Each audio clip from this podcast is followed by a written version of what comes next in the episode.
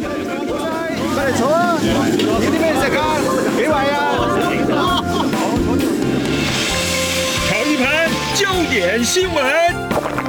来一杯文化洗礼，加一点酸甜苦辣，包一锅人生百味啊！港式大排档，挡不住的香港大小事。黄美明制作主持，每周五下午三点、晚上十点准时上菜。好好美呀！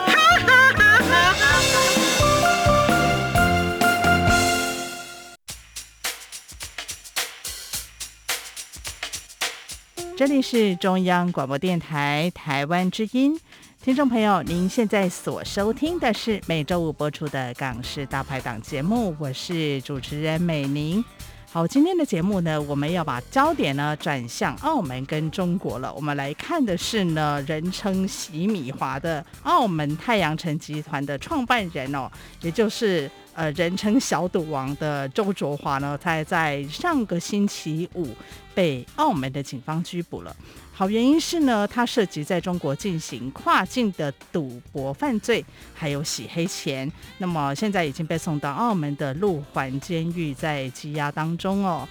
嗯，我们看周卓华被捕的真正原因哦，其实最近几天呢，各方都有很多的揣测。而这一起事件哦，到底释放出什么样的讯息呢？跟中共内部权力斗争有关系吗？那对于澳门未来的博彩事业有什么样的影响呢？我们今天呢，就邀请到了澳门媒体人，也就是前《爱满日报》的副社长崔子昭先生哦，到节目当中来跟大家一起来分析。子昭你好。你好，我们知道这个澳门是以这个博彩闻名的哦。那当然，我们提到这个刚刚这位主角洗米华周卓华。一般我们过去大家都会，尤其是台湾的朋友哈，大家都会从香港的媒体上面去看到他的感情世界比较受到关注。其实他的事业版图非常广哦，然后这次又发生了这样一个事情，哎，难免会引起大家的一个兴趣跟好奇。尤其最近也有很多的一些呃质疑，或为什么被抓了呢？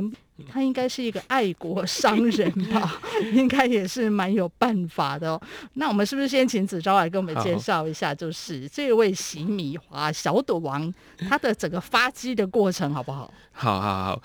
洗米华他就是呃，算是很多澳门人心目中的一个。大明星或者是一个好老板呢、啊？哦，有真的哦。对，因为他这个集团是真的养着好几千人，他这个事事业版图是蛮大的。但是他本身也是一个很聪明的人。他其实呃，他一开始他在九十年代的时候，他是在赌场里面当那个俗称那个叠马仔。后来我们现现在叫就是呃博彩中介人，他自己发明了一个就是。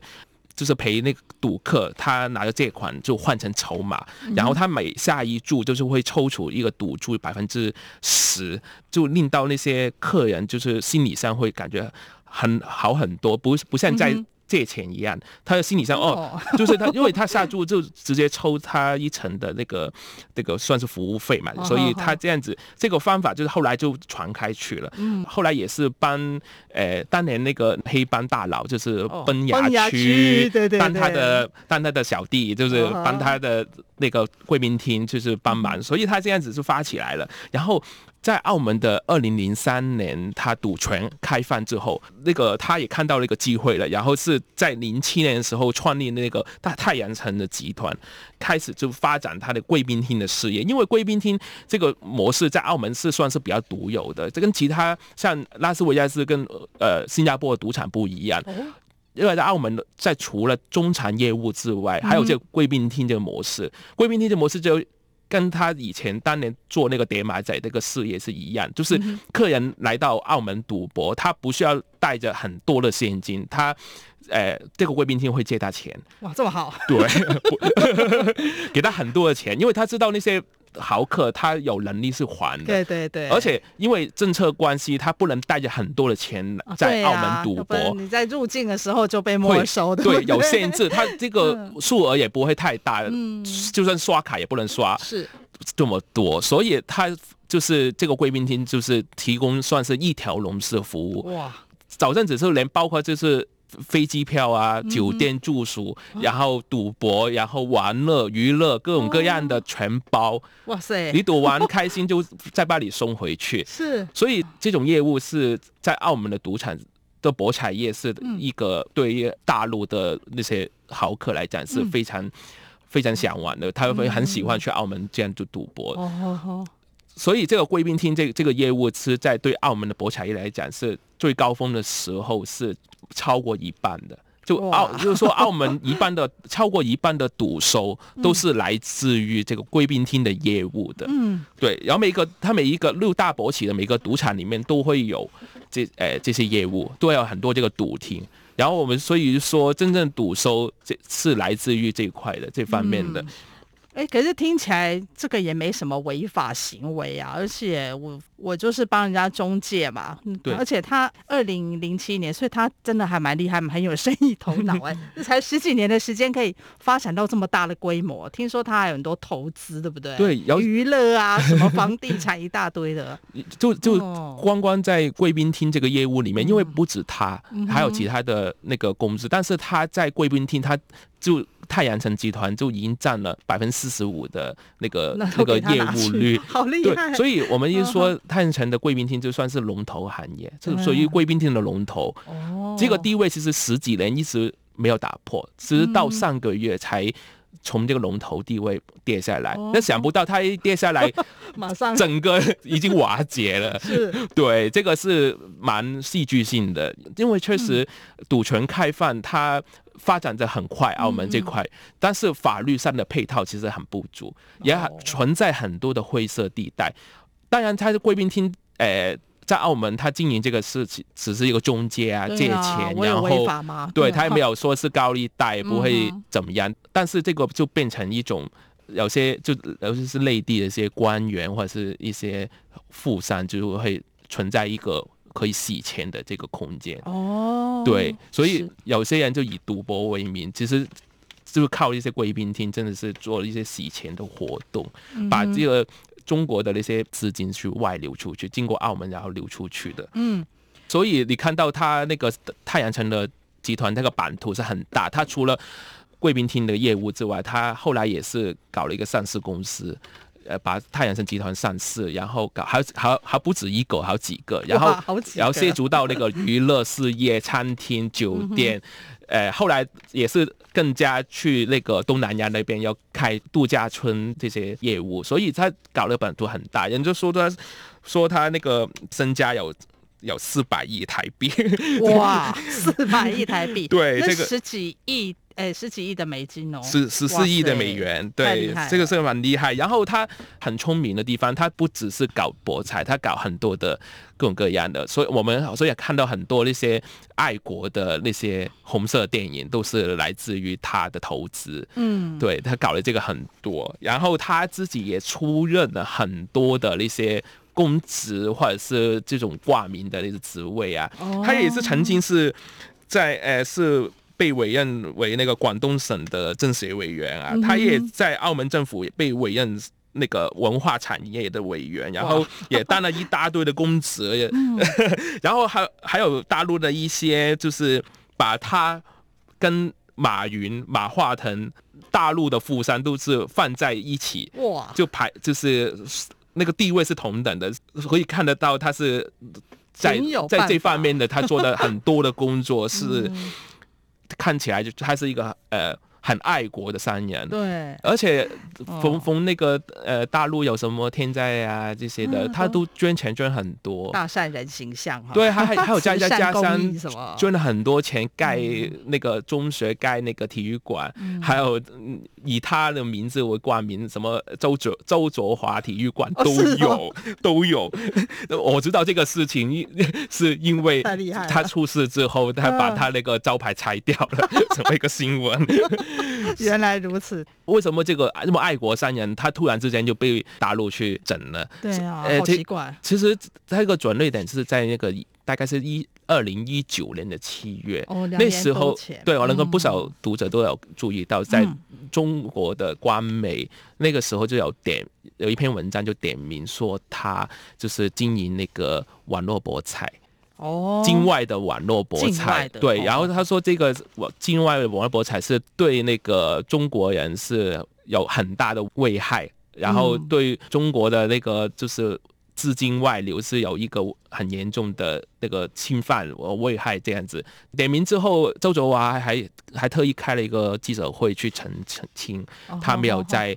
去做这些事情，而且他也承诺，他以后在海外的一些业务不会违反到澳门的法律。如果是有有有那个触碰的触碰到的话，他也不会做再做这个事情。看起来好像有承这个承诺，好像就是不敢再乱来，但是好像也不是，因为对周卓来讲，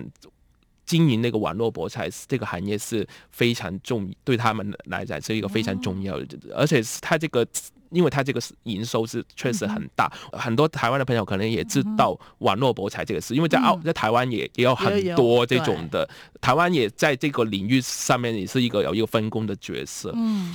但是在呃，对周卓华，其实他应应该是二零一六年的时候。在菲律宾就是拿那个网博的这个赌牌，因为在菲律宾是合法的，合法哦。对，但是他问题来了，他他的客人不是菲律宾人哦，是中国人。哇，这个才是问问题所在。因为真的，我不知道是不是中国人是可能天生喜欢赌博，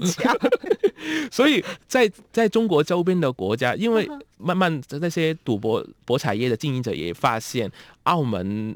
就是这块面对的监管会越来越加重，嗯哼，因为中间这个过程就是澳门大概这个博彩的高峰大概是二零一二到一三年这左右，是到一个最高峰的时候，那时候贵宾厅的占比率是超过七成，中产只有三成，但是这这块能看反映到的就是它当中里面就很多都是那种。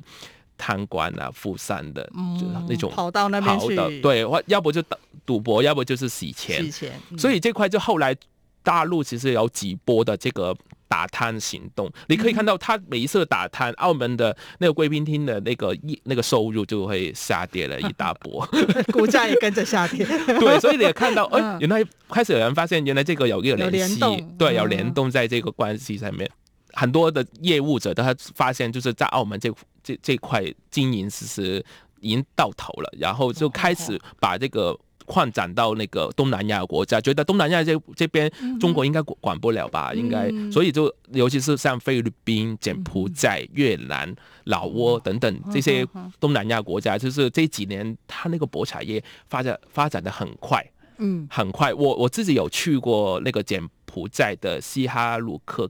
赶那个城市，那边全都是中国人啊！真的，全部是中国人经营那个赌场，而且因为他这个赌场，他很容易，感觉就有点像大陆的那些洗浴中心，就到处都是 KTV 那种的。就就是你付了钱就可以开一家赌场，大小赌场都有。我也有去过那个，有看，因为我那时候是出差去看去那个地方，然后我看到。太阳城你在那边有开厅，对，然后里面的人他们赌博都是用美金现金去赌的，他都是一把一把的现金去玩的。哇，在因为在澳门赌博他是用筹码的，在在筹码用筹码来玩的，但是他那边就是直接用现金一把一把去赌，很厉害，很夸张。对，但所以那个时候就是中大陆那边也是发现到这个问题，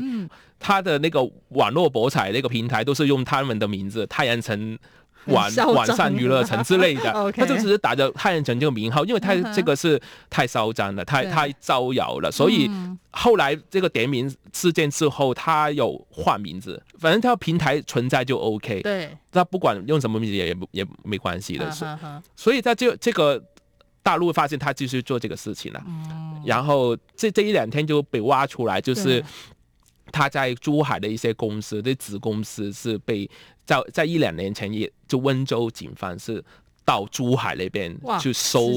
对，有抓人有收人，就他其中有提到一个团伙的成员，就是那个时候被抓走的，在好像是在珠海是。被抓的，所以他那时候就开始响起了一些警钟，对对他来讲，但是呃，我不知道他是人。就是胆子比较大，还是还是有靠山？富贵险中求。对，所以他他也一直不委然，继续做这个事情。对，然后大陆越来越针对玩那个跨境赌博是打击的那个力度是越来越大的。譬如是今年三月，反正他那个刑法典他通过了修改，是增设了那个跨境博彩罪，还有加重了那些本身有的那些博彩罪的刑罚，因为在大陆赌博是犯法的嘛。是是。然后他增设了一些规定，就是组织大陆人去境外赌博也也也成为犯罪，对，而且加重这个惩罚。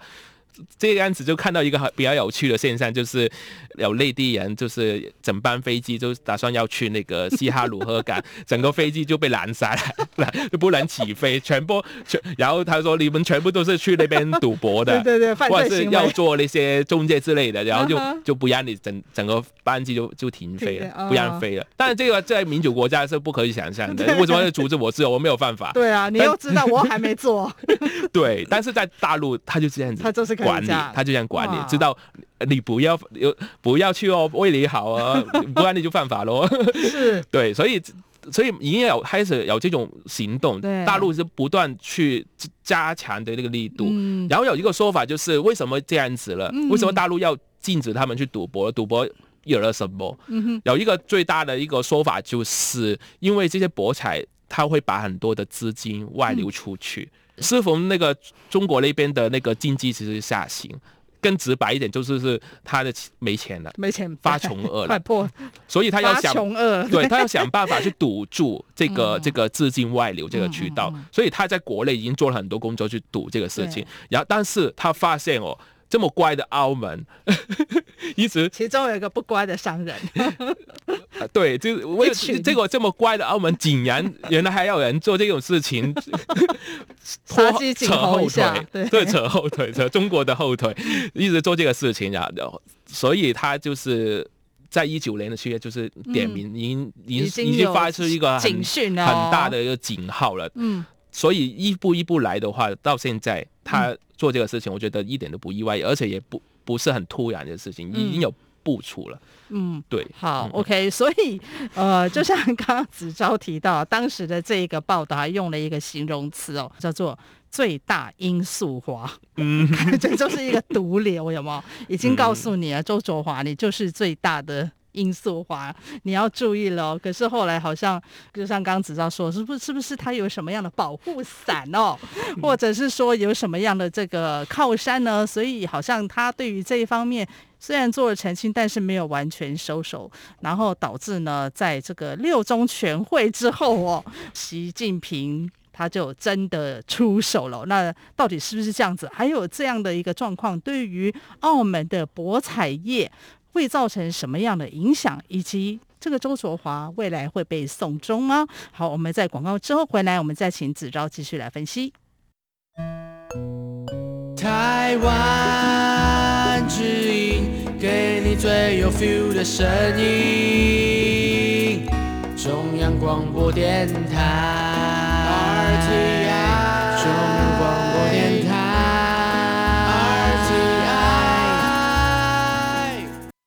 好，欢迎各位听众朋友们回到我们港式大排档的节目现场，我是主持人美玲。我们今天邀请到的来宾呢是澳门传媒人啊，就是前《爱买日报》的副社长，所以子昭子昭来到我们的节目当中哦。今天要跟我们来分析的是周卓华诶被逮捕的这个事件哦。好，我们刚刚提到这个为什么他会在这个时间点被逮捕？那当然最近有很多的揣测，那有人就说哦，是不是因为在中中共的六中全会之后，这习近平呢进行公安系统的一个改造以后呢，就用他这个公安系统的亲信啊，来进行一个政治的大清洗。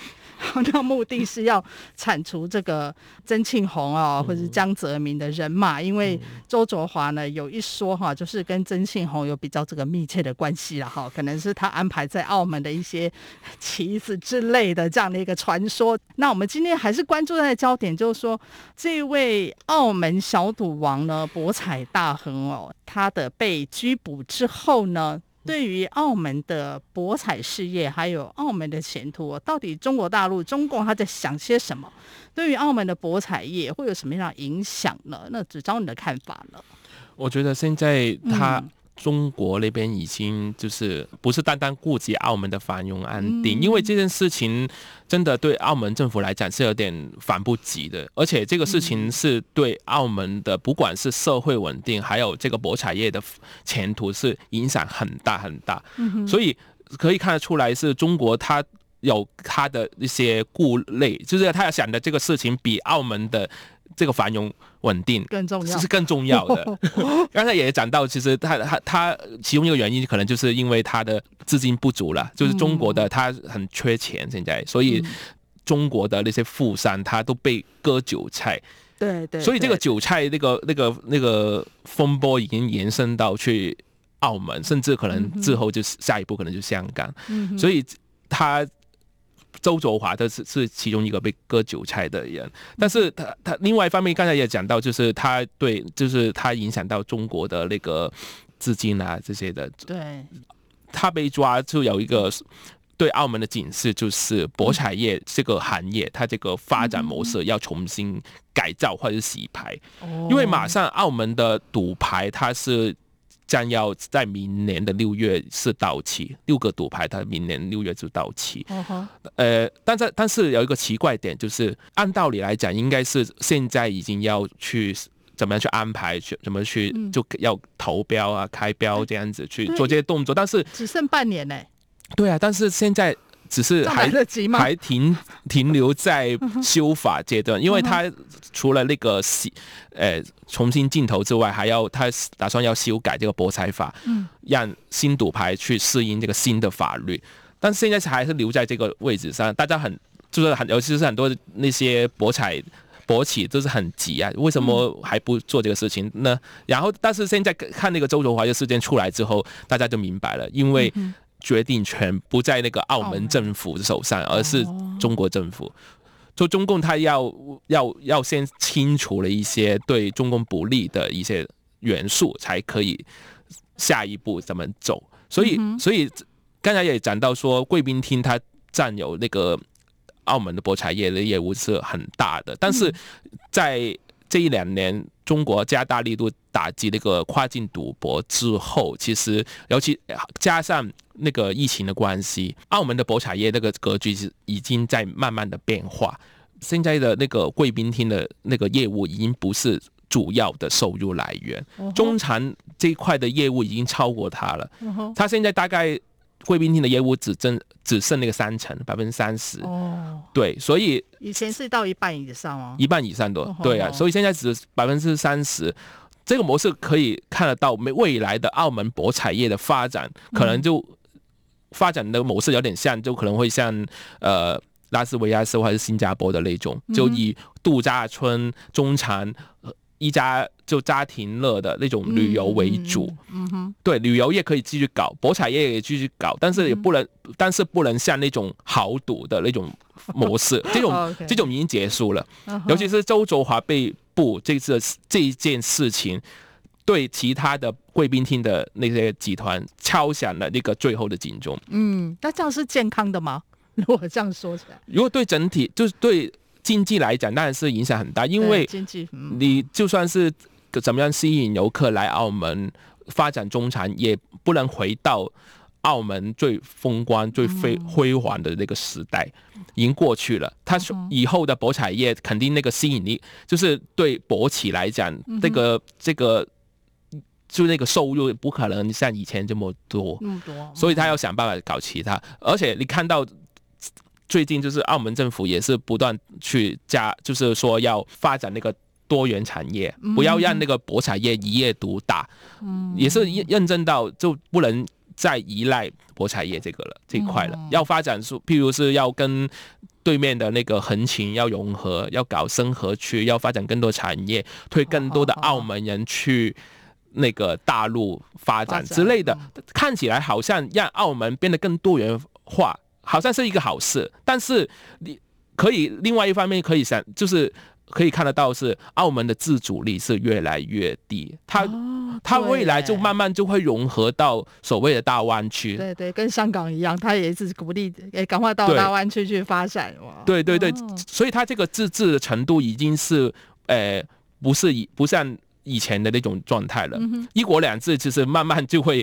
被也是被融合到那个那个大湾区那个深合区里面，被稀释掉了。所以很多的政策到时候可能就以中央为指挥，中共这块就可以说中共是已经掌握了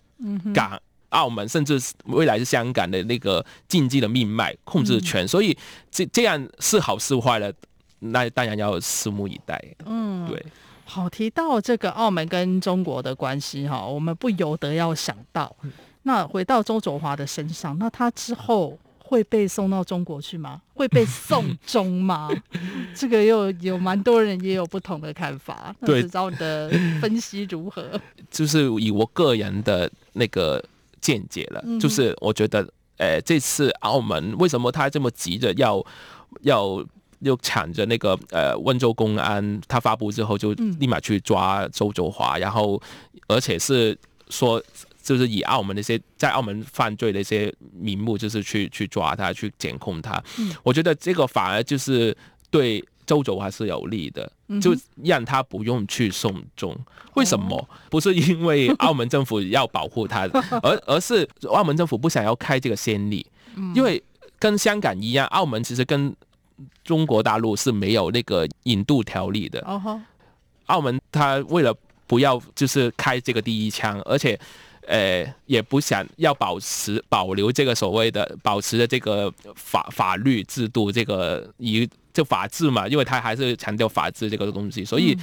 做了这个方法，就是就是他用一些罪名就。抓周卓华就在澳门审好了，我觉得应该他可能是跟内地那边已经有沟通好，反正这个案子案子就交给澳门去做，这个是最好的。对，还剩余的这个一国两制也好，对周卓华本人也好，因为他不是真的，如果他是被送终的话，可能他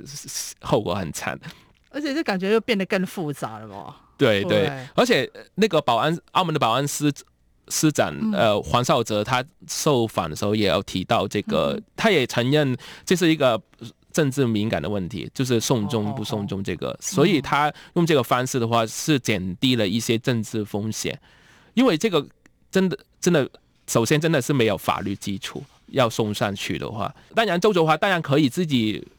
去中国自首了，这也可以啦，但是 他肯定不会想，肯定不会去吧？对，就算他真的去了，他会被外界说他是被送上去了，做洗头填上去。嗯、所以澳门政府这样做的感觉是看起来就是一个比较好的一个做法。嗯，但是以后难讲，因为已经有澳门的立法议员已经提出一些建议，就说那个呃，要不要应该是修法，就或者是增加法律，就去弥补这个空洞。就是我说的是那个引渡条例这一块的，嗯、所以呃，黄少哲也要要回应说，如果以后时时机成熟的话，可以考虑这个方面，嗯、但不是现在。哦，因为这个也很难讲，因为其实你看香港就是本来就是打算去修这个立这个法律，搞这么大的事件。嗯，嗯澳门那边也是很怕会因为搞这个会引引起一些社会的一些，嗯、虽然澳门的社会就是不像香港反弹这么。厉害，但是也是避免一些不必要的这个风险。嗯，这是我个人的见解了。对，我觉得他就是现在目前来讲，就不应该不会去送终。而且以澳门现在去控告他的那些罪行来讲，其实一点不轻，最高其中是领导那个犯罪集团这条罪，最高可以判十二年。哇，对，所以我猜啦，就是可能这。这这次我觉得他很难脱罪了，嗯，因为这个后面也是看，就大陆那边也看着嘛。对，如果他被判，我觉得十年八年是走不掉了。对，而且是他这个他那个犯罪行为那个情节是蛮严重的。嗯，刚刚子昭其实分析的非常有道理，因为最近我们也看到中国的有一些官媒哦，就批评这个周卓华。呃，刚刚提到，因为他还蛮爱国的嘛，哈，爱中国了哈，然后他们就批评，就说，哎，你用爱国来洗白自己的黑帮，然后用这种境外团伙来开设网络赌场，问题非常严重。然后这个被捕呢，可能只是开端而已哦，所以这个可能也是一种杀鸡儆猴了，哈。好，那我们今天还是非常的谢谢我们澳门的媒体人崔子昭，子昭来到节目当中啊，接受我们的访问，谢谢，谢谢，谢谢。